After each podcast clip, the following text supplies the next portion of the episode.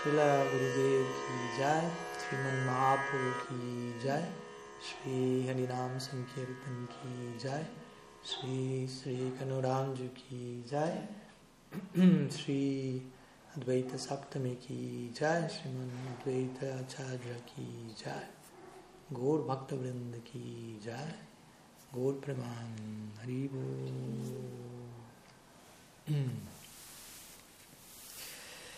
Bien. Entonces, buenas tardes a todos los presentes en todas las dimensiones.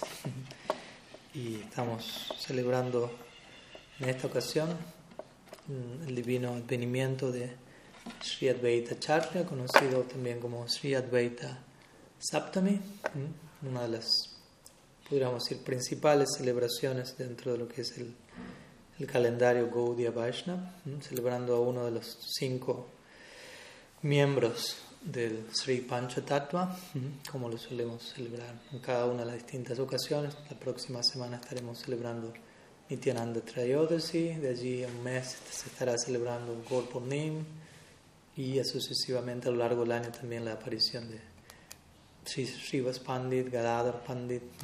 Pero hoy es el turno de Sri Advaita Acharya dentro del departamento de Panchatattva está compuesto, como usted sabe, está Mahaprabhu, a su derecha Nityananda y Advaita, a su izquierda Gadadhar y Srivas. Entonces, a la izquierda de Mahaprabhu están los miembros del Shakti Tattva y a la derecha están los miembros del Vishnu Tattva. Entonces, a la izquierda Shakti Tattva, Gadadhar Pandit representa Swarup Shakti, Srivas representa Tatastha Shakti. Entonces ellos son conocidos como Pandit, los Pandits, Gadadhar Pandit, Srivas Pandit. Al lado, al lado derecho el Mahaprabhu está el departamento de Vishnu Tattva, Nityananda Prabhu, Balaram y Advaita Acharya, de quien ahora vamos a hablar acerca de su identidad, ambos conocidos más bien como, los, como Prabhus, Nityananda Prabhu, Advaita Prabhu, por Pandit, Srivas Pandit, una manera de, de hablar de, de, estos dos departamentos que acompañan a, a Sriman Mahaprabhu, quien también desde ya es Pandit, Nimai Pandit. Todos son pandits, todos son prabhus, técnicamente hablando, todos son muy eh, adorables para nosotros, es el significado de prabhu y todos son sumamente eruditos, es el significado de pandit, pero de alguna manera se los, se, se los define de esa manera para marcar a qué categoría pertenecen, si se quiere. Entonces hoy es el turno, como dijimos, de Sri Advaita Acharya, quien vino en este plano bastante tiempo atrás, prácticamente como comienzos del siglo XV, mm, unos 50 años eh, antes de que Mahaprabhu viniese. Mahaprabhu vino en 1486, así que podríamos decir, el Vita vino en 1430, 30 y algo, mm, bastante tiempo atrás, más de cinco siglos atrás. Y, y él nació en, en, una sección cercana a lo que hoy en día se conoce como Shantipur. Y él recibió de nacimiento el nombre Kamalaksha. No, fue conocido de nacimiento como Advaita Charya, sino Kamalaksha, que significa que el cuyos Aksha son Kamala. Aksha significa ojo y Kamala significa loto. Todo aquel de, de ojos de loto. Pero, como digo, hoy estamos celebrando principalmente a esta personalidad que todos nosotros conocemos, ante todo como Advaita Charya. Entonces, deseaba el día de hoy concentrarme un poco en relación a, al nombre Advaita Charya, todo lo que representa, no todo, pero algo de, lo, de, lo, de todo lo que representa, nunca es posible abarcarlo todo, eh, recurriendo, analizando, compartiendo algunos de los principales pranam mantras, algunas de las principales eh, revelaciones que se nos entregan en, el Shastra acerca de, que definen Advaita Charya, que, que nos entregan las características que definen su, su carácter, su personalidad. Y tratando de complementar con algunos de los puntos también que hoy eh, mi Guru Maharaj mencionó en su exposición unas horas atrás, que ella fue también sumamente, sumamente valiosa. Y bueno, voy a intentar también recurrir a algunos de esos puntos para reenfatizarlos y en servicio al complementar con, con, con su exposición. Entonces vamos para ello por empezar a por comenzar, empecemos con, con dos versos importantes del Chaitanya Charitamrita. El Chaitanya Charitamrita, como quizás bien saben, eh, el Chaitanya Charitamrita comienza con un Mangala Charan, como prácticamente toda obra de nuestra tradición comienza con un Mangala Charan, que es conocido como una invocación, una invocación de, de auspiciosidad y que generalmente contiene diferentes ingredientes. Namaskar Shloka, Vastu Nirdesh Shloka, Asirvad Shloka, pero bueno, hoy no nos vamos a ir para esa dirección a analizar los componentes de un Mangala Charan. Pero el Chaitanya Charitamrita presenta un Mangala Charan de 14 versos, de hecho mi, mi Guru Maharaj los analiza en lo que fue su último libro, ya escrito unos años atrás, Prefacio Sagrado, que básicamente él se dedica a analizar el prefacio o el Mangala Charan al, al, Chaitanya Charitamrita, estos 14 versos analizados en detalle, los cuales, en los cuales Krishnadas Kaviraj Goswami, el autor del Chaitanya Charitamrita, lo que hace es básicamente ofrecer pranam a los cinco miembros del Pancha Tattva, que ya mencionamos hace un rato, Sri Krishna Chaitanya, Prabhu Nityananda, Shadvaita Gadadhar, Srivas, Adi Gaur incluidos Y, y él presenta una serie de versos para cada una de estas personalidades, ¿no? comenzando por Mahaprabhu, siguiendo con Nityananda Prabhu, Advaita Charya, luego Gadadhar y Srivas en un mismo verso, todo ello formando el Panchatattva. Entonces, existen dos versos de estos 14 del Mangala Charan que están dedicados a Advaita, Advaita Charya. Entonces, vamos a compartirlos para aquellos que después quieran eh, estudiarlos aún más en detalle. Son los versos número 13, 12 y 13 del primer capítulo del Adilila, Chaitanya Charitamrita. Te voy a recitar por un momento el, el, sánscrito, ya que el Chaitanya Charitamrita está principalmente compuesto en bengalí, pero hay algunos versos aquí y allá que Krishnadas Kaviraj Goswami compone en sánscrito, y estos son algunos de ellos. El verso número 12, el primero de los dos versos del Mangala Charan, que habla de Dvaita dice Mahavishnu Jagat Karta Mayaya Jashriyatyadah Tasyavatara Ivayam Advaita Charya Ishvara.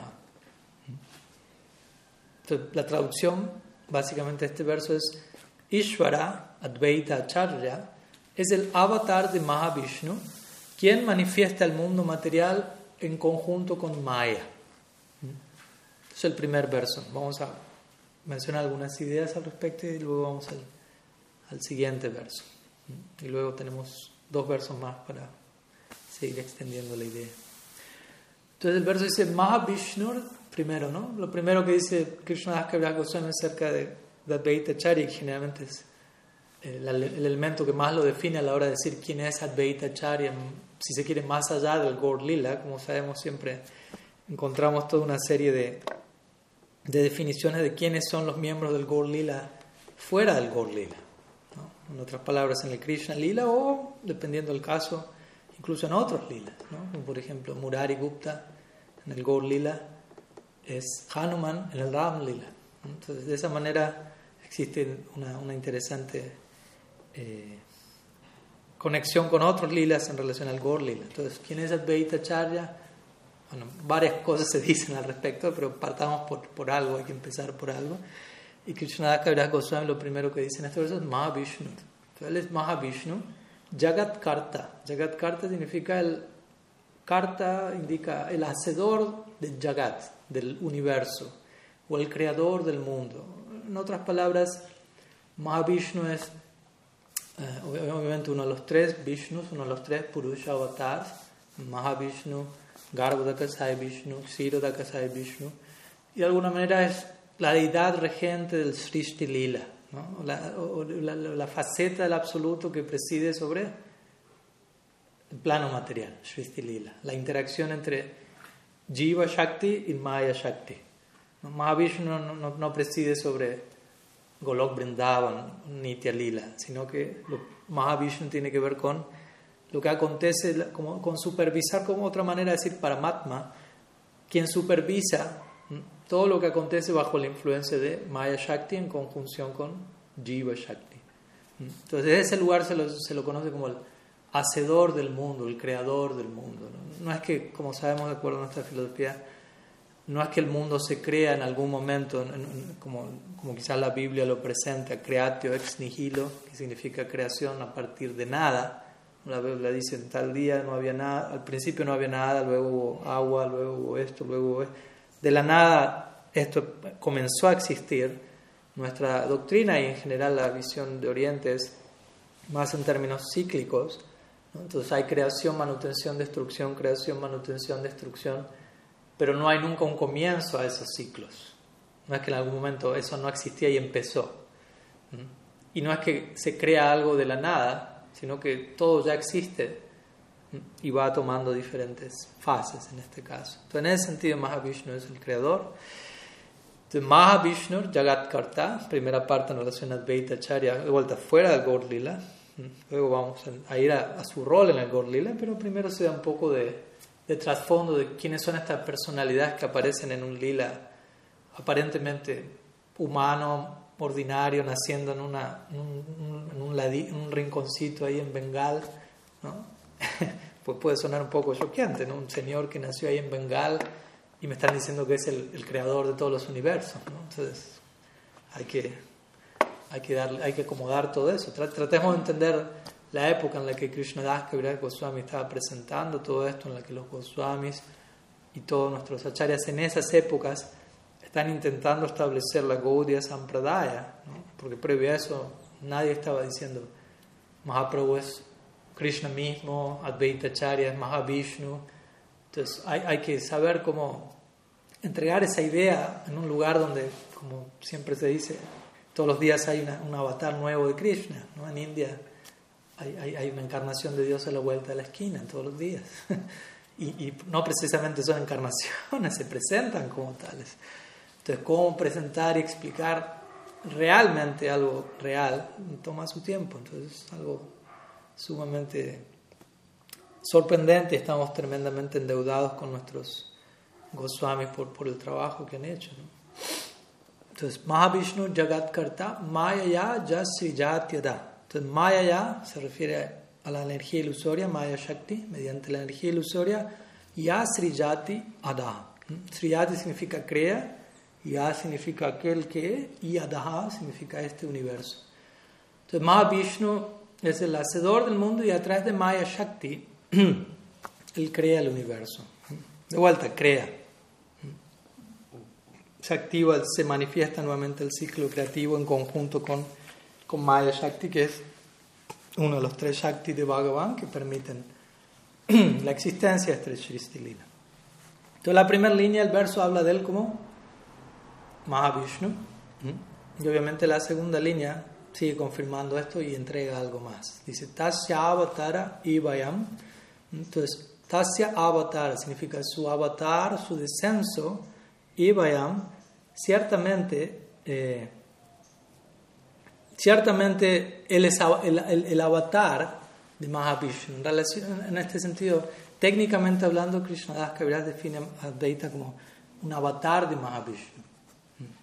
No como Mahavishnu, pero obviamente no hay diferencia. Como Mahavishnu descendiendo. Avatar significa aquello que desciende, descendiendo en el Gorlila, si se quiere. Aunque obviamente Advaita existe eternamente en el Gorlila. Entonces, Asya Avatara Meivayam Advaita Charya Ishvara vemos como en realidad en la última parte del verso se define de quién está hablando el verso. Así es como funcionan eh, varias composiciones sánscritas, especialmente varios versos en donde se ofrece pranama a alguien. Se dice, aquel que es Mahavishnu, que es el creador de los mundos, que genera todo esto a través de la energía ilusoria, esa y uno hasta ese momento dice, ¿quién es? Todavía no se me dijo quién era. Nosotros aquí lo estamos diciendo, generalmente cuando estos versos se traducen a nuestro idioma, primeramente se, incluye lo que sale al final del verso en sánscrito. Acá dijimos la traducción, inmediatamente decimos Advaita Charya, pero en el verso lo último que dice es Advaita Charya. Entonces eso crea un, todo un suspenso, por decirlo así, todo un momento, un, clímax para de quién está hablando este verso. Y la última línea dice Advaita Charya Ishvara. ¿Mm? Advaita, Acharya Ishvara. Ishvara significa ese Advaita quien es el Señor Supremo. Entonces, interesantemente, antes de pasar al, al siguiente verso, breve, unas breves palabras, porque igual cada verso podríamos quedarnos allí. Aquí se habla entonces de Advaita Acharya como Mahavishnu. Entonces, como dijimos, Mahavishnu en un sentido está ligado al Shristi Lila, a los pasatiempos creacionales, si se quiere, en, donde Maya Shakti, Jiva Shakti están incluidos, sí, Bhakti Shakti también. Porque si no hay Bhakti en este mundo, si no hay Bhakti en el Shristi Lila, no, no termina de ser Lila. Para que algo sea Lila, tiene que haber Bhakti ahí. Entonces, ¿cómo, ¿cómo es que el Bhakti se manifiesta en este Shristi Lila? ¿Y qué función Mahavishnu cumple en relación a ello? Entonces, interesantemente se describe en Shastra que los diferentes avatars de Bhagavan que, que, se manifiestan en este plano lo hacen a través de Mahavishnu. Mahavishnu es como la, la aduana, por decirlo así, a través de la cual pasan estos descensos divinos, la agencia a través de diversos avatars, en otras palabras, diversas personificaciones de Bhakti aparecen en este mundo.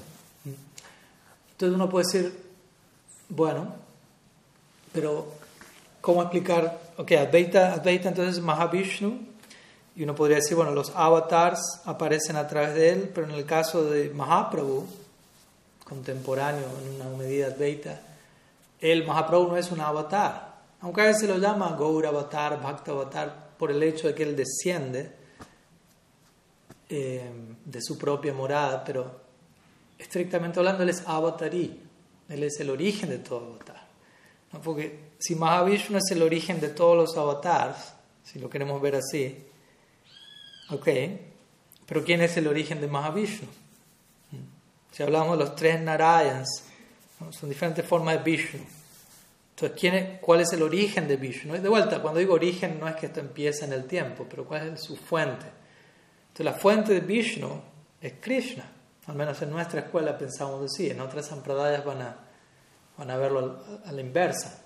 Ellos van a considerar que Krishna es un avatar de Vishnu. Si ustedes usted visitan las, las Sri Sampradaya, ellos van a venerar a Krishna como un avatar de Vishnu y tienen su siddhanta para justificar eso y, y hay lugar para ellos. ¿no? Ellos van a existir eternamente en Vaikunta con esa idea. Entonces eso es interesante, ¿no? Porque uno puede pensar, no, ellos están equivocados. Eso es apacidanta. Eso no les va a permitir ir al mundo espiritual, pero no es así. Si uno quiere ir a Vaikunta, uno se une a la Sri Sampradaya y a uno le van a enseñar, Krishna es un avatar de Vishnu. Y por uno adoptar el sadhana que ellos siguen debidamente, uno llega a Vaikunta y eternamente uno va a tener esa idea. Entonces hay lugar para eso en la eternidad. ¿no? hay uno ve que tan amplio y flexible uno tiene que, que ser a la hora de entender estas cosas. Pero dentro de nuestra proyección y con obviamente muy buenas explicaciones que podemos dar al respecto, si alguien nos pregunta, nosotros vamos a poder explicar a la inversa como Narayan no es la fuente de Krishna, pero Krishna es la fuente de Narayan. Krishna es tu Bhagavan Govinda Madhipurisham Tamaham Bhajami. Brahma mismo en el Brahma Vimohan Lila mencionando Narayana, Anga, como Narayana es un aspecto de Krishna. Varias secciones, no vamos a entrar en esa dirección. Entonces, si todos los avatars aparecen a través de Vishnu, ok, pero Mahaprabhu al mismo tiempo no es un avatar, es el origen de todos los avatares. ¿Por qué? Porque el origen de Vishnu es Krishna y Mahaprabhu no es diferente de Krishna. Más bien podríamos decir la forma suprema de Krishna. Por lo tanto, Advaita siendo Mahavishnu no es la fuente de Mahaprabhu, sino podríamos verlo a la inversa. Pero al mismo tiempo, interesantemente, aunque Mahaprabhu es Swayam Bhagavan mismo, el origen de todo avatar, o Swayam Swayam Bhagavan, si Krishna es Swayam Bhagavan, como, como gusto decir, Krishna es la suprema personalidad de Dios, como si la Prabhupada diría, pero Mahaprabhu es la suprema personalidad de Krishna. Porque Mahaprabhu es Krishna en su momento más, como diría Guru más introspectivo, más profundo conociendo nuevos potenciales de su propia existencia al saborear el humor de Sri Entonces, el punto es, aunque Mahaprabhu es semejante personalidad de Krishna, él al mismo tiempo como que respeta la convención estándar y, no transgrede esta costumbre de, ok, los descensos divinos pasan a través de Mahavishnu. Y Mahaprabhu mismo accede a descender a este plano únicamente luego de que Advaita Acharya lo llama. En otras palabras, a través de la agencia de Mahavishnu. O sea, bueno, todos los avatares están pasando tras de él. Yo soy avatarí, no avatar, pero vamos a seguir con, la, con cómo se vienen haciendo las cosas. Entonces, una vez que Advaita Acharya llama a Mahaprabhu, lo cual es todo una hermosa sección que podríamos detenernos por siempre, eh, únicamente ahí Mahaprabhu desciende. Luego del llamado de Advaita. Como sabemos, él adora a Shalagram Shila con hoja de tulsi, con agua del Ganga. Algo muy simple, externamente hablando, pero con, dando todo su ser, invirtiéndose del todo en ese llamado, básicamente. Entonces, una profunda oración. Se dice que Advaita estaba llamando a los gritos, al Yuga Avatar, en otros aspectos, al aspecto del Mahaprabhu que viene a establecer el Yuga Dharma. Principalmente el llamado de Advaita tiene que ver con, con ese lado de Mahaprabhu. Mahaprabhu es una figura bastante compleja, hay varios lados en, e, a él. Uno de ellos tiene que ver, como sabemos, con el propósito, si se quiere, secundario de su descenso, que es establecer el Yuga Dharma, pero al mismo tiempo sabemos que existe un propósito central para su descenso, que tiene que ver con tres deseos ligados todos ellos a él, experimentar de vuelta el mundo interno de, de Entonces, Advaita Charya, pero ambos propósitos se, se, mezclan entre sí, porque lo que Mahaprabhu empieza a saborear como su propósito central, comienza a llenarlo, comienza a rebalsar en él y comienza a salpicar a otras personas y se vuelve una epidemia. Y eso afecta a su yuga dharma, porque su yuga dharma es entregar Harinam Sankirtan, pero el Harinam Sankirtan que Mahaprabhu está entregando se ve empapado de lo que él está experimentando internamente, que es el propósito central de su descenso. Entonces, el propósito secundario de su descenso, diseminar Harinam Sankirtan, se ve contagiado de lo que le estaba pasando dentro. Entonces, de esta manera, ambos propósitos se, se unen, se mezclan. Entonces, Advaita Acharya llama Mahaprabhu, llama a ese lado principalmente de Mahaprabhu. Y de vuelta, interesantemente, ¿cómo, uno se preguntará cómo, cómo hacer que una forma tan extraordinaria como Mahaprabhu descienda. ¿Qué, qué atrae a Mahaprabhu a descender? ¿Qué, qué hizo Advaita Acharya para, para lograr eso? y obviamente externamente uno podría decir, oh, hoja, hoja y agua. Hoja y agua. con hoja y agua Mahaprabhu aparece. Eso es externamente aparentemente eso se ve ordinario. Patram Pushpam, lo que Krishna dice, Falam lo que Krishna dice en el Bhagavad Gita, hoja, flor, fruto, agua. Dice, nada más, ordinario. Sí, ordinario, pero acompañado de una actitud extraordinaria. Ese es el punto. ¿no? Externamente algo ordinario, internamente algo supremamente extraordinario. Y eso es lo que Krishna dice en el Gita, de vuelta, hoja, flor, fruta, agua, pero bhakti. Hoja, hoja, flor, fruta, agua sí es algo simple, ordinario. Ordinario en un sentido, pero si hay bhakti, nada es ordinario. Entonces, incluso lo más ordinario, incluso lo más simple, lo más barato, lo más accesible, tiene el potencial de hacer descender al Ser Supremo inmediatamente. ¿no? Krishna en ese verso dice eso, Patram Pushpam Palam Tuyan, yo me bhaktya prayachati tadaham bhakti upaharitam ashnami Dice hoja, flor, fruta, agua en singular Dice, ni siquiera dice hojas, flores, frutas, dice hoja, flor, fruta, agua. Una hoja, una flor, un pétalo, una gota de agua. Todo, todo en singular, pero cuando él dice bhakti, lo menciona dos veces. Entonces, todo, la ofrenda externa en singular, bhakti en plural. bhakti, eso es lo que me llama. El otro, un pétalo, una flor, una gota de agua, no interesa pero bhakti, bhakti, dos veces, dice los versos. Entonces, el caso que vemos aquí, Advaita Acharya es como la, este, este momento en el que Advaita Acharya está llamando Mahaprabhu es como, como una postal de este verso, el Bhagavad Gita, capítulo 9, verso 26. Como una imagen perfecta de qué, qué significa este verso, cómo este verso se traduce, se traslada a la práctica. Presta atención a cómo Advaita Acharya está llamando a Mahaprabhu ¿Y cómo responde Mahaprabhu eso? ¿Cuál es el resultado de eso? Entonces, desde ese lugar, Mahaprabhu respeta la convención, sigue, si se quiere, la tradición, aunque él es avatarí, no un avatar, él desciende a través del llamado de Mahavishnu, Advaita Charya. Y luego, interesantemente, como recuerdo, lo hablamos hace unos años atrás en una clase de Advaita Saptame, no solo Mahavishnu invita a la porción del Yuga Avatar de Mahaprabhu a descender, pero eh, Mahavishnu Advaita Acharya invita a la porción de, de, Yuga Avatar de Mahaprabhu a retirarse. En el ante lila, el cierre de la vida de Mahaprabhu, cuando Mahaprabhu se encuentra ya entrando en la última fase de sus pasatiempos manifiestos, ya en los últimos 12 años de su vida, él recibe un poema de Advaita Acharya. Advaita Acharya escribe un poema muy, muy interesante, muy místico, y él allí le menciona algo así como el arroz en el, el arroz en el mercado ya no ya no queda arroz en el mercado y todos se han vuelto locos y quien te escribe esto también está loco. Fin del comunicado. Entonces Mahaprabhu lee ese poema y todos quedaron sorprendidos sin entender cuál es el significado de esto. ¿no? Y, y, pero Mahaprabhu se puso muy serio y, y, entendió el propósito. Con esto Advaita Chele estaba diciendo, ya has cumplido tu función de Yuga Avatar, ya has diseminado ¿no? en el, si hablamos del mercado, en la Mahata, el mercado del santo nombre ya ha sido distribuido ampliamente y todos han enloquecido de amor divino. Ya, ese lado ha sido satisfecho. Puedes retirar tu función de Yuga Avatar y abocarte plenamente, como ya Mahaprabhu lo venía haciendo, no tan plenamente si se quiere, aunque muy intensamente.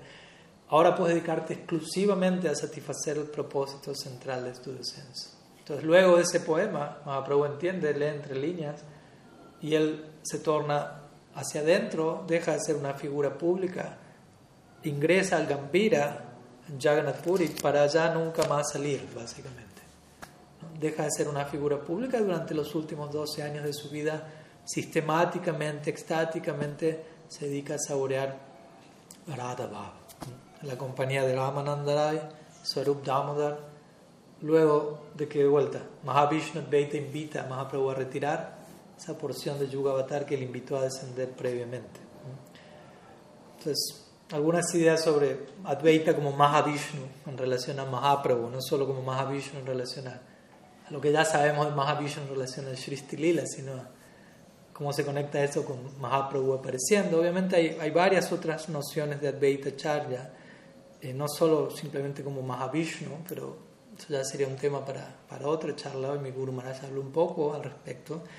En ciertos escritos se lo considera como Sadashiva, por momentos se lo menciona como Upeshwara Mahadev, en, en, ciertos linajes, sobre todo Advaita Vamsa, la línea familiar que desciende de los sucesores eh, directos de Advaita Charya. No sé si todos, pero muchos de ellos lo consideran como Visaka, Gopi.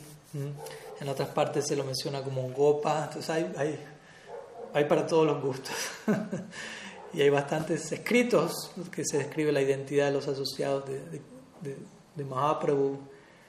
Y como mi Guru Maharaj explicó hace poco, hay cierta relatividad en algunas de esas declaraciones, en algunos de estos escritos se compilan opiniones de diferentes personas, pero no significa que necesariamente todo ello sea así, básicamente. Y hay textos especiales en el Advaita Parivar, como Advaita Mangal, Advaita Prakash, donde se da cierta idea. Pero bueno, aquí hoy estamos enfocándonos en lo que el Chaitanya Charitamrita nos quiere regalar y vamos a, también a compartir algunos otros versos de la misma manera. Vamos al siguiente verso que queríamos compartir del Mangala Charan, del Chaitanya Charitamrita, el siguiente verso, que es el verso 13, ante Alila capítulo 1. Advaitam Harina Dvaitat Acharyam Bhakti Samsanat Bhaktavataram Ishamtam Advaita Charyam Ashraya. Entonces aquí se comienza a explicar un poco más uh, el significado del nombre, Advaita y Acharya. Entonces el significado de este verso es, dado que él no es diferente de Hari, él es llamado Advaita. Advaita. Y debido a que él propaga el Bhakti, él es llamado Acharya. Él es tanto Dios como un avatar de Dios en la forma de un devoto. Yo tomo refugio en Él. Entonces es el significado de este segundo verso. Advaitam Harina Advaitat. Entonces, Advaita, esta persona llamada Advaita, Harina Advaitat. Harina Advaitat. Advaitat significa Advaita. Advaita es, Dvaita es diferente o dual. Y Advaita significa no dual o en este caso no diferente. Entonces, Krishna Kaviraj Goswami escribe Advaita, uno de los significados de Advaita es Harina. Harina significa con Hari, Harina. Él no es diferente de Hari. Él es uno en Tattva, por eso es Vishnu Tattva, con Hari. Pertenecen a la misma categoría, son la misma entidad en diferentes expresiones. Advaita Harina Advaita Acharya Bhakti Samsaya. Entonces, por un lado el significado de Advaita, por un lado el significado de Acharya. Acharya Bhakti Samsanat. Entonces él es llamado Acharya debido a Bhakti Samsanat, que significa él está ocupado en la propagación del Bhakti. Esa es la tarea, si se quiere, de una acharya, básicamente. Esa persona está ocupada en diseminar las glorias del Bhakti, enseñar Shastra, etc. Advaita Acharya era o es una de tales figuras. Bhakta Avataram Ishamtam Advaita Acharya Masraya. Entonces, Bhakta Avataram, él es avatar, el avatar de un Bhakta. En otras palabras, él desciende en el humor de un devoto. Aunque es no diferente de Hari, como ya se dijo, él aparece en el humor de un devoto de Hari, en el humor de un devoto de Gaura Hari, como vamos a ver. Pero Bhakta Isham Ishamtam. Isham significa, él es Ishvara, él es el Supremo. Entonces, él es, aparece en el humor de un devoto, pero sigue siendo el Ser Supremo. eso es lo interesante que encontramos a lo largo del Gaur Lila. Tantas formas del Supremo pero en el humor de un devoto. Mahaprabhu es Bhagavan en el humor de un devoto. Nityananda Prabhu es Bhagavan en su manera en el humor de un devoto. Advaita Acharya es no diferente Bhagavan en el humor de un devoto. Entonces, diferentes formas de Dios, pero todos en el humor de un devoto de Dios. ¿no? Gaura Lila viene a enseñar esa lección, a enfatizar este punto. ¿Qué tan deseable es ser un devoto? Y obviamente esa lección es sobre todo para nosotros que no somos Bhagavan, pero que tenemos la oportunidad de ser devotos. Estamos recibiendo esa invitación y ver cómo Bhagavan mismo quiere ser devoto. Y hay todo un lila para satisfacer ese deseo. A veces uno tiene más bien, en vez de apreciar la oportunidad de uno volverse un devoto, uno está queriendo ser Dios. Quizás no diciendo quiero ser Dios, pero queriendo controlarlo todo, queriendo saberlo todo, queriendo desarrollar todas las cualidades que únicamente existen en Dios. Entonces es una manera de decir quiero ser Dios. Y cuando vemos qué es lo que Dios quiere ser, vemos en el Gaulila, yo quiero ser un devoto. Mahaprabhu, Entonces Dios mismo está diciendo quiero ser un devoto. ¿Y cómo respondo yo a eso? Diciéndole a ellos, ah, yo quiero ser Dios. Podemos intercambiar roles. Te deje de ser Dios, le paso mi rol de devoto y yo me vuelvo... No, pero no funciona así. La idea del Gaulila es inspirarnos en, oh, Bhagavan mismo quiere ser devoto, los seguidores de Advaita Vedanta quieren ser uno, con, quieren ser Dios, pero el Gaudila viene a enseñarnos por encima de ser Dios, hay algo más elevado, de ser un devoto de Dios. Dios mismo está abocado a esa tarea. Gaudila declara eso una y otra vez. Entonces, Bhakta Avatara Mission, y por lo tanto, siendo que Advaita es semejante personalidad, por todo lo que Advaita representa y por todo lo que Acharya representa, Tam Advaita Charyam Ashraya. A ver, un momento, me están diciendo que hay algunos micrófonos prendidos. Ahí silencié, perdón.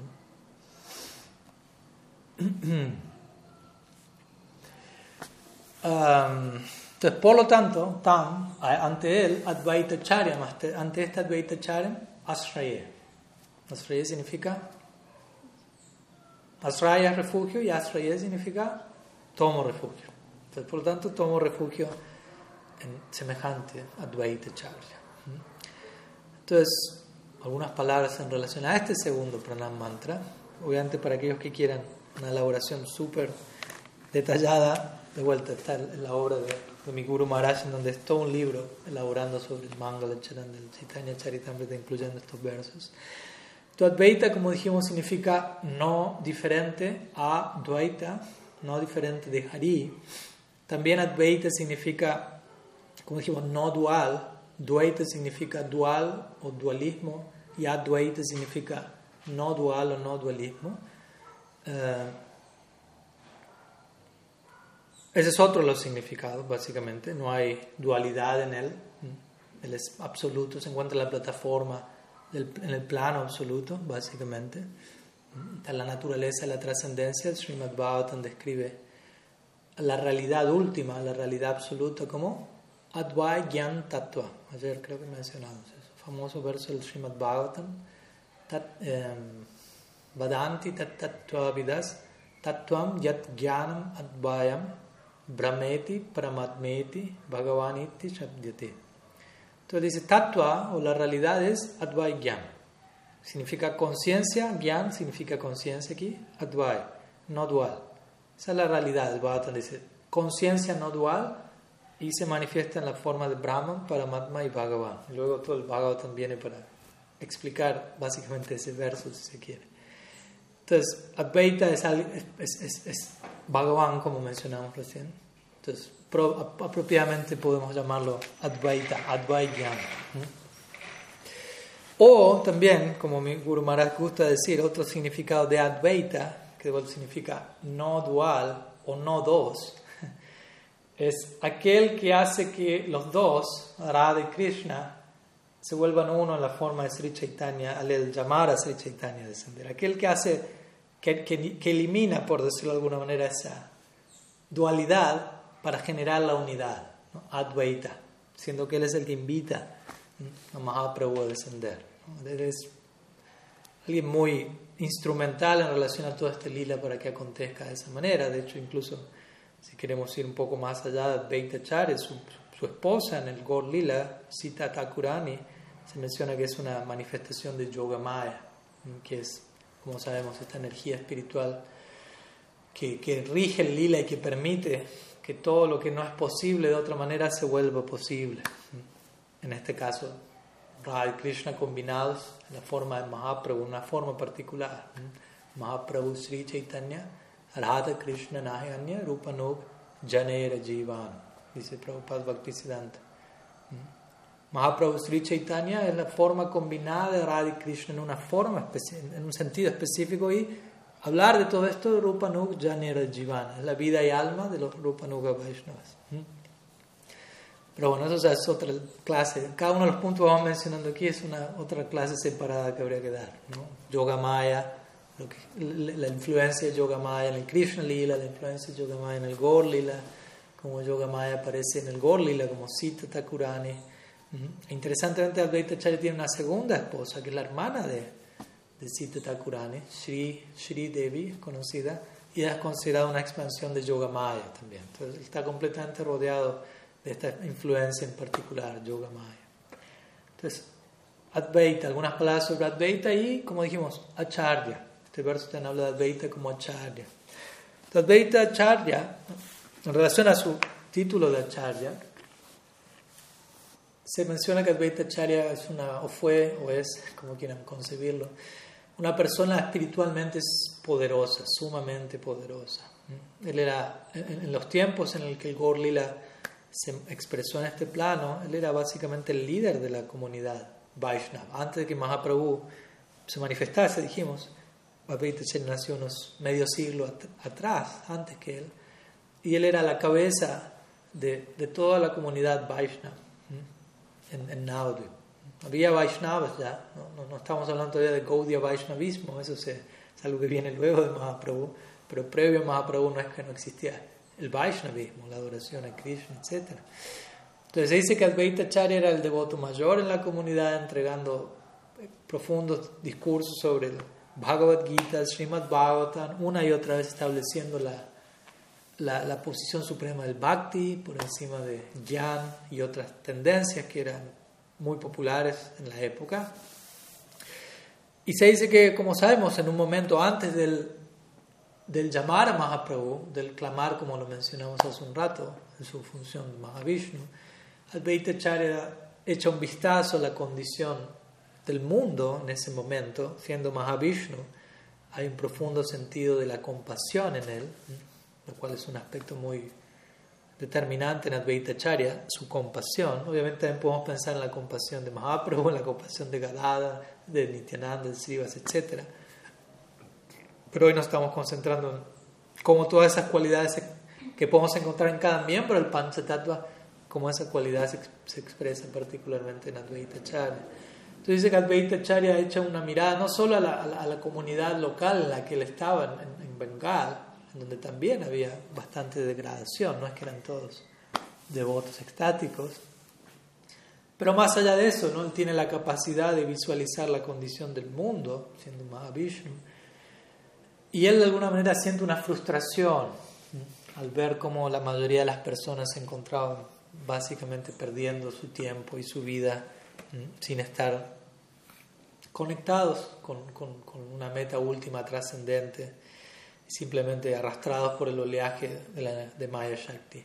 Entonces su frustración da lugar a una profunda compasión, lo cual es muy una, interesante conexión que nosotros también tenemos que aprender a hacer. Que nuestra frustración culmine en compasión. Pues muchas veces uno se frustra y no precisamente uno termina incrementando su compasión.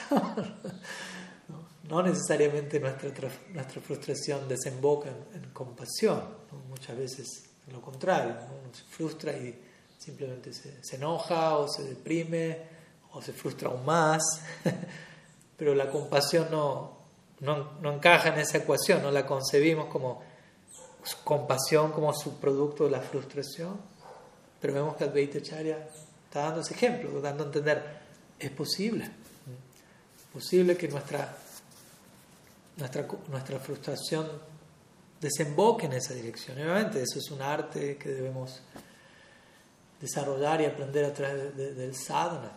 Como cuando, llegue, cuando viene a mí es un interesante ejercicio, tratando de honrar a alguien como Advaita Charya. Una de las tantas formas en las que podemos honrar a Advaita Charya de forma práctica ok, voy a tomar este punto.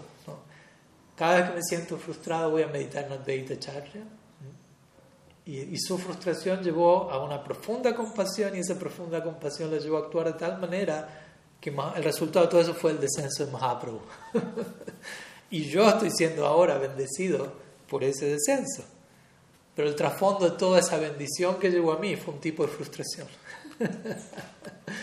que terminó en la más grande bendición en mi vida. Entonces, ¿cómo yo puedo devolver algo a esa bendición?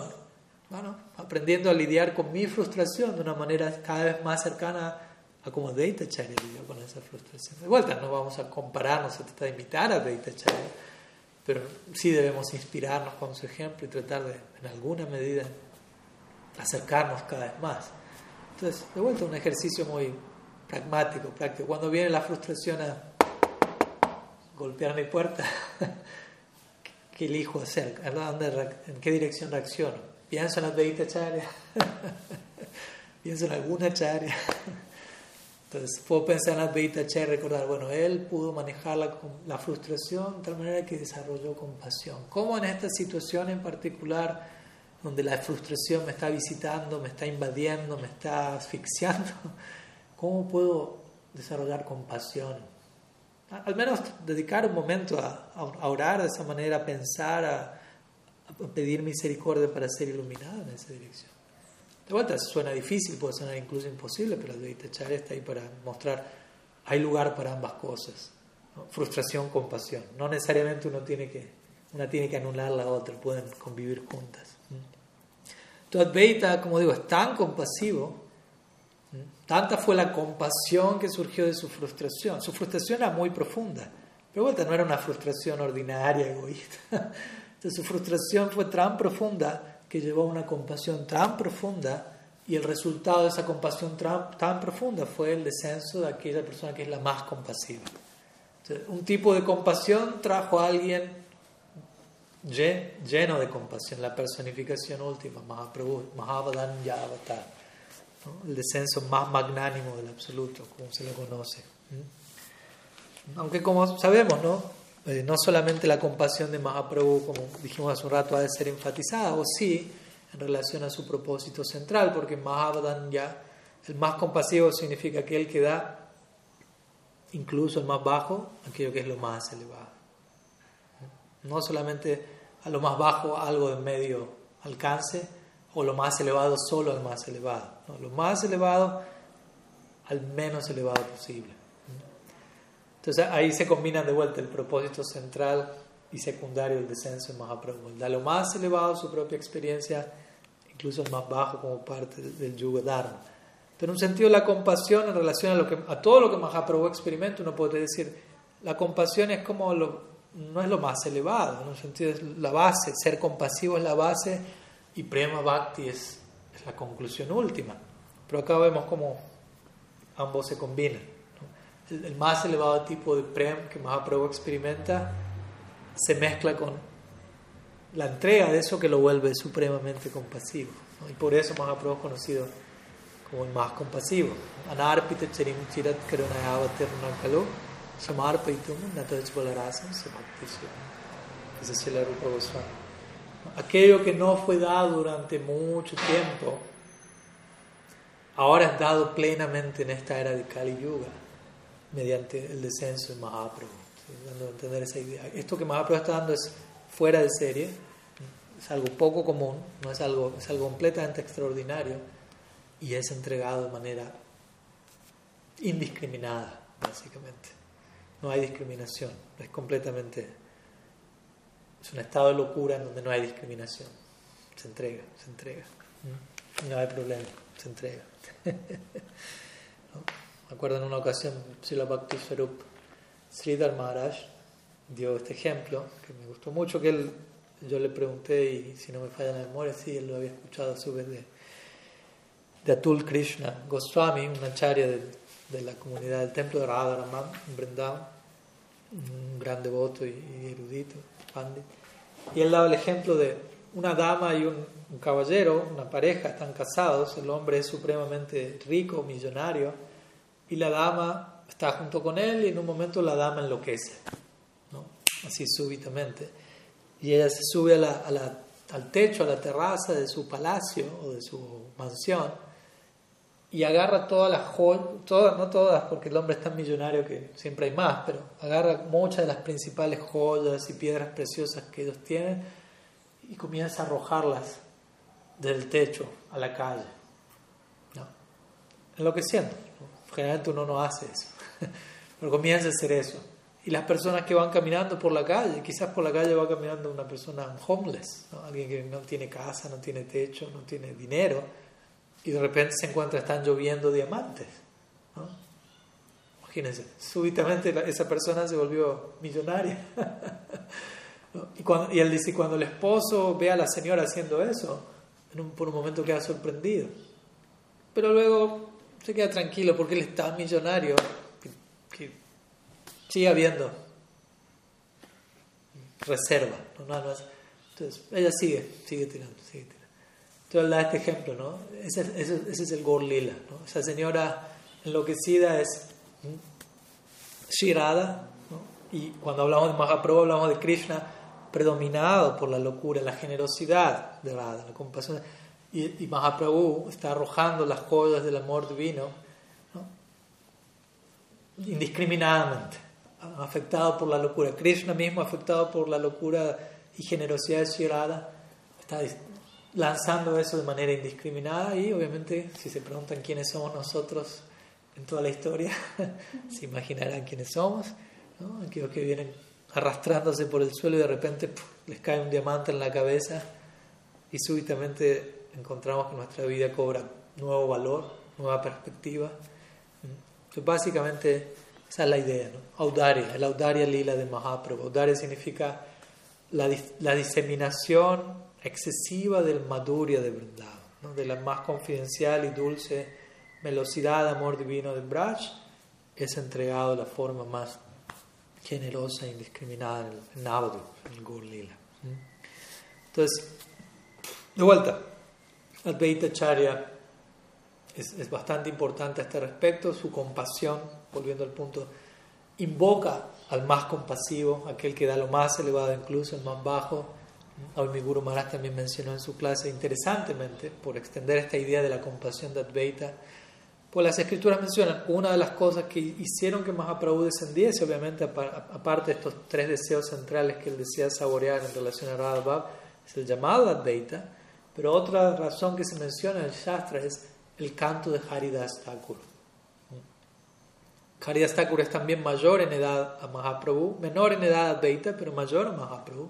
Por lo tanto, él ya estaba en este plano antes que Mahaprabhu apareciese y él ya era un Vaishnava, estaba cantando, él era un discípulo de Advaita Charya, interesantemente. sigue la conexión con Advaita Charya.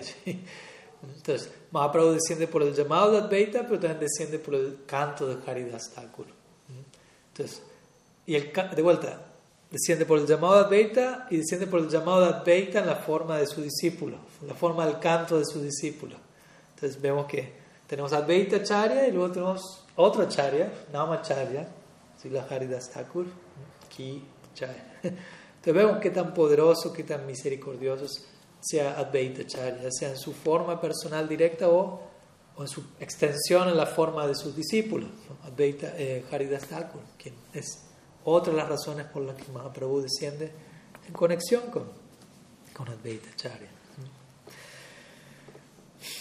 Algo también muy, muy, muy, muy importante, muy lindo, muy interesante que mi Guru Maharaj comentó años atrás en, una exposición que, que, dio sobre Advaita Saptami hace ya como casi 30 años atrás. Él se, refirió a un libro escrito por una hermana espiritual de él que ya partió de este mundo, Mula Prakriti Dasi, un libro muy, muy, muy lindo. Yo tuve la oportunidad de leerlo un tiempo atrás, ya años atrás. Es un libro sobre Sila Prabhupada, en donde, se, donde diferentes personas que conocieron a Prabhupada antes de él ir a Occidente hablan de su experiencia acerca de Prabhupada antes de que él se volviese Sila Prabhupada. ¿no? Porque la mayoría de las personas lo conocen a él luego de que él fue Occidente. Pero es muy interesante conocer qué, qué, sentían y qué percibían diferentes Vaishnavas y personalidades en Prabhupada previo a eso, y eso ayuda aún más a entender por qué pasó lo que pasó luego, ¿no? Cómo Prabhupada ya era alguien completamente especial, extraordinario, cuando todavía nadie lo conocía o sea, no nadie, pero unos pocos en comparación. Entonces hay diferentes testimonios allí. En, una, en uno de los testimonios de, esa obra habla un, Mahanta, o, un, digámoslo así, un representante de la línea Advaita Charya, quien está, estaba a cargo en ese momento del templo en Shantipur, que es el área donde Advaita Charya residió prácticamente toda su vida. Entonces dice que él, esta persona vivía en Shantipur, estaba a cargo del templo, y todos los años él veía que había un devoto que iba de ropa blanca al templo Advaita Charya, y que solía ir muy bajo perfil, muy pasando muy desapercibido en general, no para este devoto como vamos a ver, y se dirigía a la deidad y cantaba durante todo el día y lloraba. Visitaba, cantaba, lloraba, se retiraba. Volvía al año siguiente, llegaba, cantaba, lloraba, se retiraba muy absorto en, su, en su vayan y, en una conexión particular allí. Y este devoto del templo Advaita Charya obviamente quedaba impresionado por esta persona, intrigado, y eventualmente luego de varios años este devoto en blanco aparece como sannyasi. Entonces, el, devoto, el, el mahanta de, de, Santipur le pregunta a esta persona, o sea, como, oh, aceptó señal. Dijo, sí. Y este señal le dijo, sí, tengo el plan de ir alrededor del mundo y entregar el mensaje de Mahaprabhu. Esta persona de Shantipur pensó, wow, interesante, pero bueno, ojalá pueda, porque obviamente no es algo tan fácil. Voy a ir alrededor del mundo a entregar el mensaje de Mahaprabhu. Y luego de unos años él cuenta, este devoto de Shantipur, que él recibió una de las revistas que Prabhupada publicaba, Back to Godhead, de vuelta al Supremo que a ese momento ya estaban siendo empresas y distribuidas a lo largo del mundo, y le llegó una a Shantipur, y él ahí vio que oh, el fundador de todo esto es ese sannyasi que antes venía en blanco, que estaba llorando, etcétera, etcétera. Entonces pudo conectar y, y también él explicaba cómo él vio la conexión entre Prabhupada yendo donde Advaita Charya, quien fue quien compasivamente invitó a Mahaprabhu a descender, y Prabhupada orando la Advaita Charya, por favor dame tu misericordia para yo invitar a Mahaprabhu a descender en la forma de esparcir su enseñanza por todo el mundo, básicamente. ¿no? Entonces, porque a veces si la Prabhupada, y debidamente, correctamente, es conectado como, como alguien imponderado por Nityananda Prabhu. ¿no? Si la Siddhar Maharaj dejó eso bien en claro cuando él dijo Prabhupada es un Shakti Avatar, y Bhaktisundar Govinda Maharaj preguntó qué tipo de, de empoderamiento, y si la Siddhar dijo Nityananda Vesh. Y obviamente es, es muy característica su campaña, la campaña Nityananda Prabhu, yendo a las personas más necesitadas, etc. Pero también está este lado de conectarlo con Advaita Charya como estamos mencionando, la, la compasión de Advaita Charya. Y en otra sección, Sila Prabhupada también comenta que cuando él era joven, en, la familia, en, el área donde él nació, estaban realizando una pieza teatral en donde representaban diferentes miembros del Gaur Lila y él hizo de Advaita Charya en la obra. Y él contaba como todos, mientras él actuaba como Advaita Charya, todos lloraban todo, todo, toda la audiencia lloraba al verlo como Advaita Charya. ¿no? Y, la idea era, algunos podían pensar, bueno, es una obra de teatro, pero como sabemos, para la prueba para estas cosas no eran un teatro, por decirlo así, sino era algo muy, muy, muy serio. Entonces, algunas ideas sobre Advaita Charya en relación también a Srila Prabhupada y a sus diversos roles. Y ya que estamos hablando de, los roles de Prabhupada, de, de Advaita Charya, si me dan permiso, tenemos unos minutos más. Quería compartirles dos mantras más que voy a explicar más brevemente. Veremos. dos pranam mantras más, aparte de los que ya mencionamos del Chaitanya Charitamrita. Un Dhyan mantra y un pranam mantra que se encuentra en una obra conocida como Gaur Govindarchana Padati, que es una composición eh, hecha bueno, hay dos libros con el mismo nombre, uno por Gopal Guru Goswami y otro por su discípulo Dhyana Chandra Goswami. Principalmente se, se conoce la de Dhyana Chandra Goswami, donde encontramos diferentes mantras y meditaciones en relación al Gaur Lila, Krishna Lila. De hecho, varios de los mantras allí se utilizan en Archana a diario para adorar a Krishna Mahaprabhu. Entonces les quiero compartir brevemente estos dos mantras y terminar de elaborar al respecto. Voy a comenzar con un pranam mantra de Dhyana Chandra Goswami, que muestra de vuelta a otro lado, otro rol de Sri Advaita Acharya. Dice, Nishtarita Shesa Janam Dayalum Primamritabdho Parimagna Chetam Chaitanya Chandradritamarchitam Tam Advaita Chandram Sirasanamami. Entonces Sri Dhyana Chandra Goswami menciona, con mi cabeza a sus pies ofrezco mis humildes reverencias ante el misericordioso Sri Advaita Chandra cuyo corazón está empapado en el océano del Prem. Él libera a infinitos números de devotos y es honrado y adorado por Sri Chaitanya Chandra. Entonces, otro pranam mantra. Estas son importantes oraciones que uno mismo también incluso puede aprender y ofrecer a la hora de ofrecer pranam o reverencias a este tipo de personalidades. Entonces aquí Dhyana Chandra Goswami ofrece el pranam Advaita Charya, el misericordioso Advaita Chandra, a veces conocido como Chandra, la idea de luna, siempre está ahí, Nitai Chandra, Gaura Chandra, Advaita Chandra, la luna representa siempre luminosidad en la oscuridad, en la noche oscura, nutrición, raza, gusto, etc. cuyo corazón está empapado en el océano del Prem muy poética idea, ¿no? te imaginas un corazón estando profundamente embebido, sumergido en un océano de amor divino y debido a eso él libera a infinitos números de devotos. Por algo se llama charya, ¿no? no solamente un número contado, contable, pero infinito. Y él es honrado y adorado por Sri Chaitanya Chandra. Entonces quisiera mencionar dos palabras en relación a esta última idea, que es como un rol extra que hasta ahora no mencionamos tanto, y es cómo Mahaprabhu generalmente se dirige a Advaita en el, en el lila. De vuelta, Advaita Charya, como dijimos, Advaita no significa Advaita Vedanta. Advaita Vedanta es la filosofía de Sankaracharya, la filosofía del monismo radical, no dualismo radical, en donde Sankara concluye todo es Brahman. Obviamente Advaita Charya no es llamado Advaita porque él siga a Sankaracharya. Pero, interesantemente, en una ocasión Advaita Charya predica Advaita Vedanta pero únicamente para incrementar su bhakti. Lo cual uno dice, wow, ¿cómo es eso? Generalmente no se nos recomienda predicar la doctrina impersonalista para incrementar nuestro, nuestro bhakti. Entonces, ¿cómo, ¿cómo, acontece eso?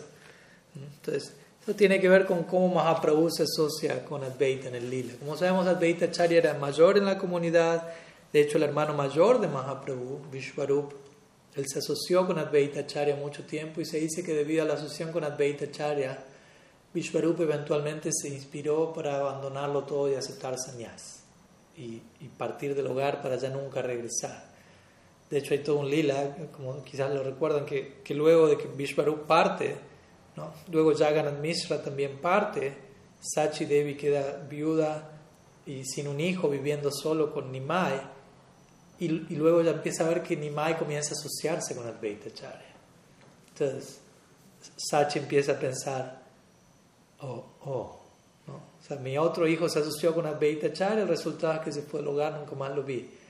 Mi esposo ahora partió y ahora el único, lo único que me queda, Nimai, mi Nimai, se está asociando con Advaita Charya. El resultado de esto, ¿qué va a ser? ¿Lo mismo? Eventualmente sí, así fue. Él aceptó sannyas, etcétera pero en ese momento Sachi piensa, este Advaita en lugar de ser llamado Advaita debería ser llamado Dvaita. Dvaita también significa dual. ¿no? Como diciendo, esta persona es dual, me está arruinando la familia. Mentalmente pensó en eso. De vuelta, ¿no? uno puede decir, Sachi Devi cometió Vaishnava parado, simplemente fue un arreglo divino para mostrar un punto. ¿no? Y obviamente se menciona que cuando Mahaprabhu en un momento estaba dando Prem Bhakti a todos, le decía, a mi madre no le voy a dar. Obviamente, ella, ya tiene, ella, le dio, nacimiento a la persona. Pero en la dinámica de Lila dice, no le voy a dar porque ella ofendió a Advaita Charya. Y Advaita Charya dice, ¿cómo ella puede ofenderme? Ella es la madre de todos nosotros, la madre universal. No, no, no, no. Si Advaita te perdona, yo te doy premio Bhakti. Cuando Advaita Charya escucha, yo cae a los pies de Sachi. Pero bueno, el punto es que Mahaprabhu se estaba asociando con Advaita Charya.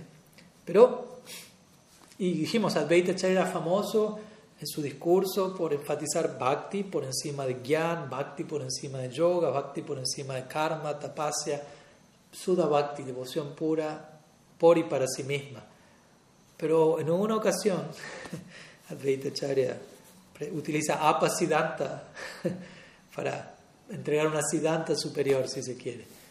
Y se dice, ¿y, por qué? Porque en la medida que Mahaprabhu comienza a asociarse con él, Mahaprabhu comienza a dirigirse a Advaita como un mayor y a respetarlo y a glorificarlo y a adorarlo, dando el ejemplo de cómo uno debe relacionarse con los mayores siendo Mahaprabhu un Vaishnava. Pero Advaita tiene claro quién es Mahaprabhu, él mismo lo, lo hizo descender.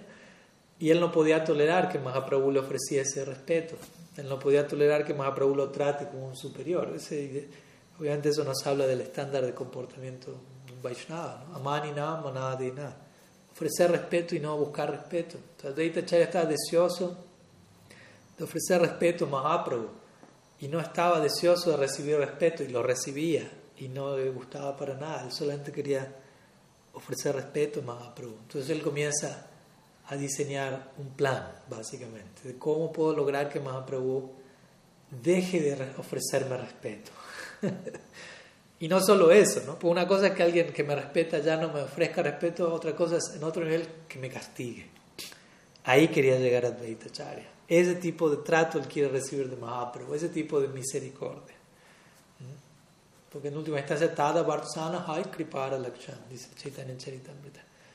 Cuando uno recibe castigo del plano superior, eso es un síntoma de misericordia.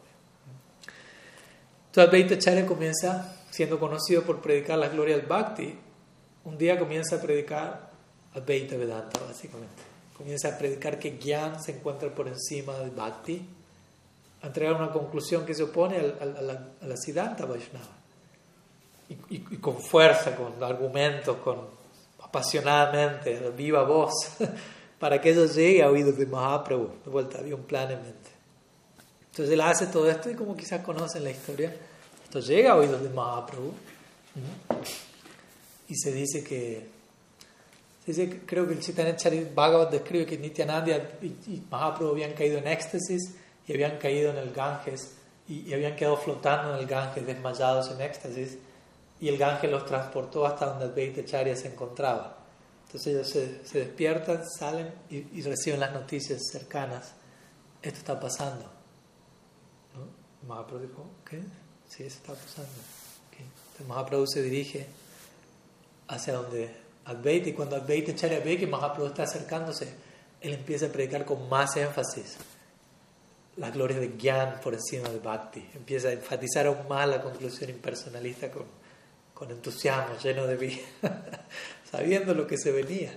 Y Mahaprabhu escucha eso y toma Advaita Charya, lo baja de la Vyasa San a la fuerza y comienza a golpearlo, a cachetearlo fuertemente y gritándole, diciéndole, ¿para esto me llamaste? Para esto me hiciste descender. Recordemos, Advaita Charya invitó a Mahaprabhu para esto me hiciste bajar, para yo tener que escuchar esto en tu labio. Comienza a golpearlo. Mahaprabhu tenía 20 años, azotando a alguien de más de 70. Imagínense cómo queda alguien de 70 siendo golpeado por alguien de 20, está al borde de la muerte.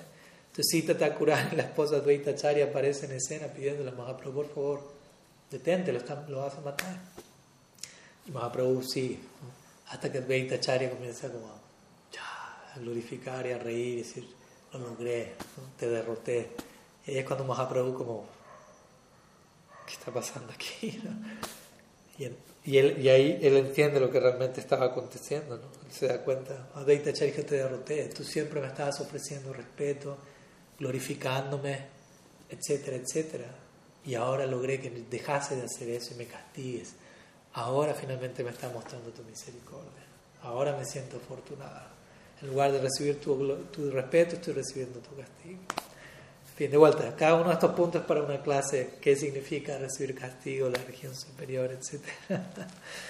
Pero el punto es ese, ¿no? La, ¿Qué tanto deseo Advaita Acharya desea, qué tanto deseo Advaita Acharya tiene de ofrecerse Mahaprabhu en Dasya, en servicio? De hecho, el capítulo 6 del Adilila, porque primero está el Mangala Charan del Chaitanya Charitamrita que mencioné hoy, son 14, volver, volviendo un segundo al Chaitanya Charitamrita.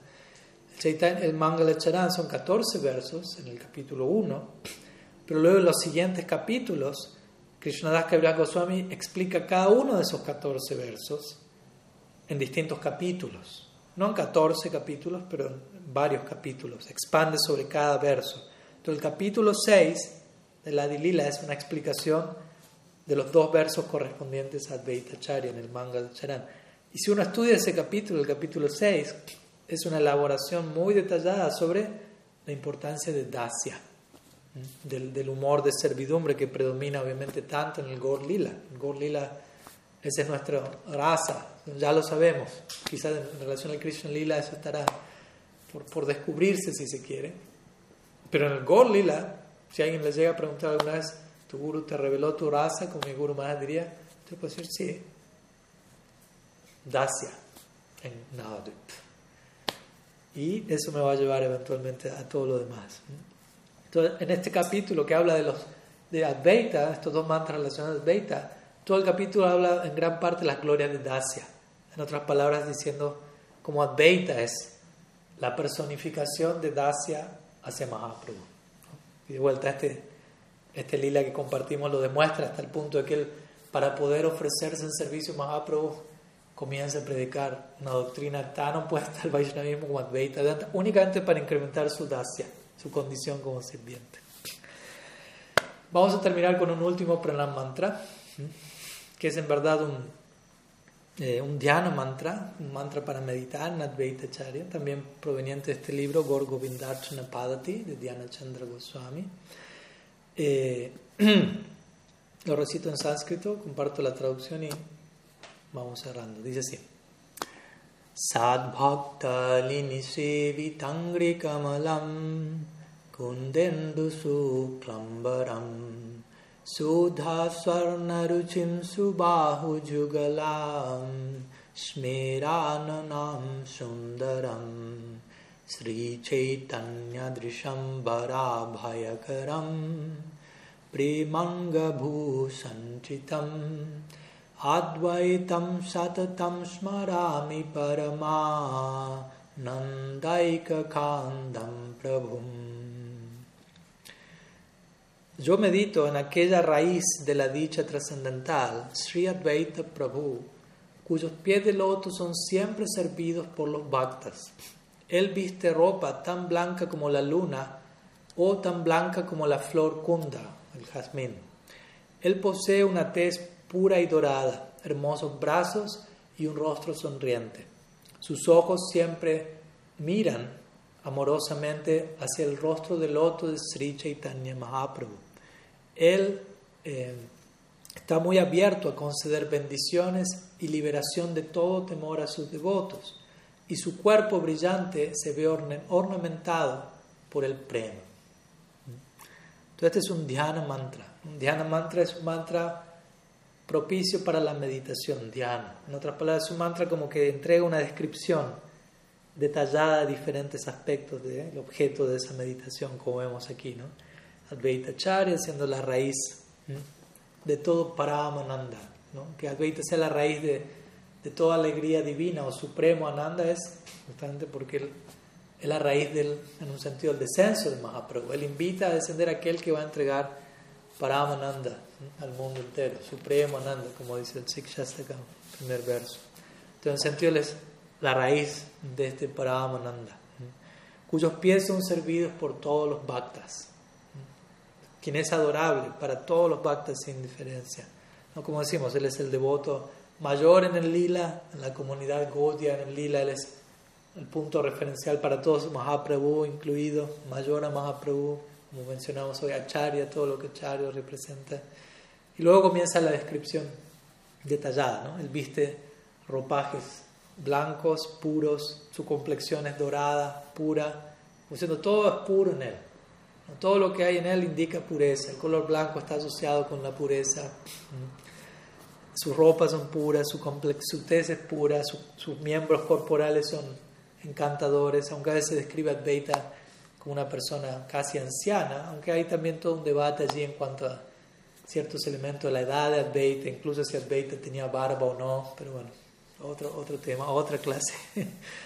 incluso aunque él, incluso si queremos verlo como alguien mayor de edad, su miembros corporales son encantadores. Generalmente uno no escucha algo así de alguien de 70 años o más, pero de vuelta, estamos hablando de 20 Charya. Y él posee una mirada amorosa hacia Mahaprabhu, como indicando él se encuentra en trance, absorto en contemplar de vuelta al objeto de su dasya bhakti, al objeto de su servicio amoroso. ¿Qué más se menciona aquí? Bueno, obviamente un rostro sonriente al contemplar al objeto de su amor al conceder misericordia. Y la última parte del verso menciona, Él está muy dispuesto, muy abierto a conceder bendiciones, a y a conceder abhayatva. Significa, bhaya significa temor, abhay significa libre de temor, abhayatva significa liberación de todo temor. Entonces Él concede todo ello, karam a los devotos. Y, para concluir, dicho cuerpo, hermoso, puro, brillante, ¿por qué se dicen todas estas cosas en relación al cuerpo? Advaita, la ropa que acompaña a su cuerpo, a los miembros de ese cuerpo, primanga sanchitam, que es una descripción clásica de, estas personalidades. Su, cada miembro de su cuerpo, anga, prima bhushanchitam, está ornamentado por el prem. Entonces la verdadera decoración en el cuerpo de Advaita Char, en el cuerpo de cualquier personalidad, no es tanto aretes, guirnaldas, brazaletes, collares, todo lo cual también está allí, sino Prem. Obviamente, en el plano superior incluso todos esos ornamentos están hechos de Prem, pero el punto aquí es tales personalidades son personificaciones de Prem, personificaciones de amor divino. Entonces, su cuerpo está ornamentado con él varias descripciones de Mahaprabhu también es lo mismo, sus lágrimas, sus temblores, su desmayo, la espuma de su boca, todo eso es la verdadera decoración y todo eso no son más que sattvic vibes o, eh, indicativos, síntomas de algo que está erupcionando internamente, prem, amor divino. Entonces, concluimos con esta meditación, con esta visualización, si se quiere, a través de este Dhyan Mantra en el cual podemos quedarnos con esta imagen de Advaita Charya, completamente extático, ornamentado por el amor divino, contemplando Mahaprabhu y a través de esa contemplación y de esa conexión, extendiendo el resultado de ello hacia todos nosotros en la forma no solo de liberación del temor, que es en un sentido la, la mitad de la ecuación, porque obviamente todos en la existencia material eh, estamos afectados por el temor. Vayam dice el Bhattan, el temor surge de la absorción en la dualidad, es un punto interesante. Por absorbernos en la dualidad nos llenamos de temor. Y aquí llega Advaita, quien es el no dual. Entonces, si, la, si el temor surge de la absorción en la dualidad, aquel que es no dual nos va a liberar de ese temor que surge de la dualidad. Entonces Advaita está eh, liberando de todo temor y, como dijimos, entregando plena bendición. Que en otras palabras, la entrega de plena bendición es, entre otras cosas, el trabajo más aprobó este mundo. Él nos está dando más aprobó. De la misma manera, o de forma similar a como Nityananda Prabhu está dando más aprobó, tan generosamente, a su manera, Advaita Charya está entregando más Mahaprabhu. O sea, cada miembro del Panchatattva, interesantemente, como dije hace un rato, puede ser descrito de la misma forma. Uno podría decir, Nityananda Prabhu dio a Mahaprabhu al mundo. Sí, él, predicó y, y, se dirigió a los rincones más inesperados a entregar Gaur Prem. Pero uno puede decir exactamente lo mismo de Charya. Él entregó a Mahaprabhu al mundo. Él lo mandó a llamar. O uno puede decir exactamente lo mismo en relación a Gadadhar Pandit, porque Gadadhar Pandit es Shirada en el Gaur Lila, y, y Gadadhar Pandit es quien está permitiendo a Krishna, Mahaprabhu, saborear su bhav y hacer que todo el Gaur Lila sea exitoso. Entonces, en otro sentido podemos decir, Gadadhar Pandit es quien está entregando a Mahaprabhu al mundo, porque Mahaprabhu, ¿de qué trata Mahaprabhu? De lo que él está experimentando, por eso que él está experimentando está siendo entregado por Gadadhar quien es Radha vaciándose a sí misma para que Mahaprabhu sea exitoso y nosotros seamos exitosos. Y así sucesivamente. Mi punto es cada una de estas características que vuelven en un sentido único a cada miembro del Panchatattva también pueden verse presentes en los demás miembros del Panchatattva y eso los vuelve a cada uno de estos miembros únicos. ¿no? Entonces, en ese sentido, uno podría concluir que cada miembro del Panchatattva en un sentido es el más importante y, por, por, razones en particular que también se encuentran a su manera en los demás miembros, pero hoy es el turno de Sriman Advaita Mahasaya. Entonces hoy elegimos concentrarnos en Advaita Charya como el miembro más importante del Panchatattva. Dentro de una semana, no piense que me, voy a contradecir, pero vamos a hablar de Nityananda Prabhu como el miembro más importante del Panchatattva. Luego tocará tocar el turno de Mahaprabhu como Gorpunim en Golpunim y así sucesivamente, pero bueno, como digo, hoy es el turno de Sriman Charya, por lo tanto nuestro foco, nuestra glorificación, nuestro aprecio va en esa dirección en particular. Sri Advaita Charya ki jai, Sri Advaita Saptami ki jai, Sriman Mahaprabhu ki jai, Sri Panchatattva ki jai, Srila Gurudev ki jai, Gaur Bhakta ki jai, Gaur Praman. Vivo.